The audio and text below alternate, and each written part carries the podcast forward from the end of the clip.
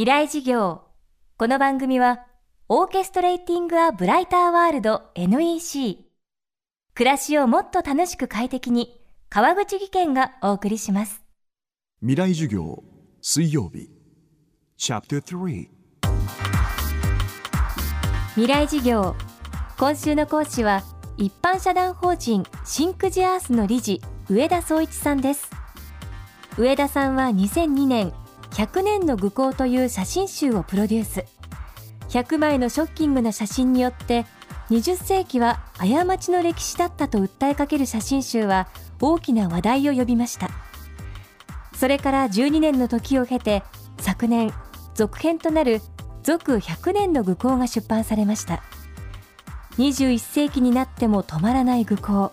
それどころか加速しているのではないかと上田さんは問いかけます。未来事業3時間目テーマは愚行を繰り返さない社会をどう作るか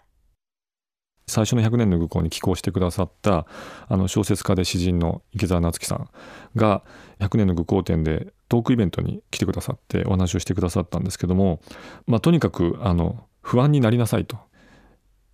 まあそのトークの時はもう今日気持ちを暗くして帰ってくださいっていうふうに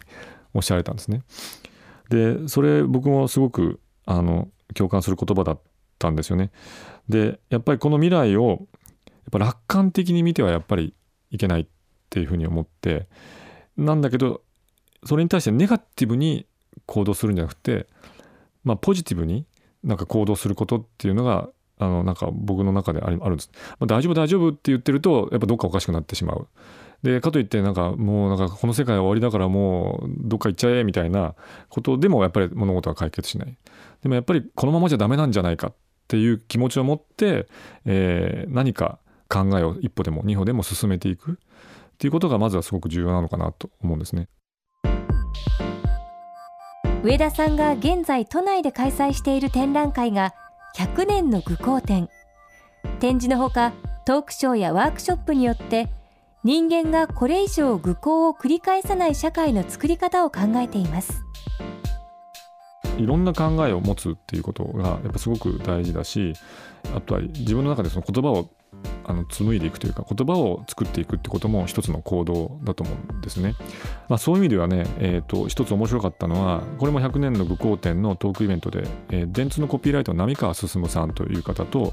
えー、やったソーシャルコピー講座っていうのがあったんですけどそれはあの平和を訴えるコピーを書いてみようっていうことをやってみたんですね。でやっぱりそうするとみんなそう右か左かと言われて悩んでる感じだったりとかそのどっちが正しいかっていうことの選択ではなくてその間にあるいろんなあの考えとかにが自分の中であるあるいは人が持っているっていうことに気づくだけでもそこからまあ議論が始まったりとかするわけですよね。だから議論できないんですよ今の状況って。あのじゃなくてやっぱりこう真ん中あたりからとか、えー、いろんな議論をしていくってことも多分すごく大事だと思うんですよね。であの行動ってそういうことからもできるんじゃないかなっていうふうに思うのであのそれはすごく良かったと思ってます。そのソーシャルコピー講座は本当に良かったなと思って30分間みんなが考えるだけで本当にあの、えー、グラデーションのあるいろんな言葉がそこから生み出されてきてあこういうことだなと思ったんですよね。やっぱり人はなかなかその自分の言葉を持てずにいる。だからその自分の言葉を持つっていうことだけで、えーと、その次のアクションが今度できる人にそれを伝えることができるあるいはその言葉がある人に共感されたら、えーと、あこれは言っていい言葉なんだって思ったりとかですねさらにその考えを進めたりとかあるいは、えー、それが受け入れられなかった場合になんでだろうって考えたりとかあのそういうことが起きると思うんですよね。やっぱ人間ってどうしてもあの考えるっていうものすごく大きな他の生き物にはないあの特徴を持っているのでそこからやっぱり行動が生まれてくるのかなというふうに思いましたね。未来事業今週の講師は一般社団法人シンクジアースの理事上田総一さん。今日は愚行を繰り返さない社会をどう作るかをテーマにお送りしました。シンクジアースが主催する展覧会が現在開催されています。100年の愚行展。会期は今月27日日曜日まで。会場は3331アーツ千代田です。明日も上田総一さんの講義をお届けします。そしてこの番組の特別公開事業が今年も開催されます。FM フェスティバル2015未来事業明日の日本人たちへ。今回のテーマは戦後70年のイノベーション新しい日本人の突破力です。日程は10月3日土曜日会場は東京 FM ホール。教壇に立つのはノーベル物理学賞を受賞した電子工学者中村修二さん。演出家宮本亞門さん。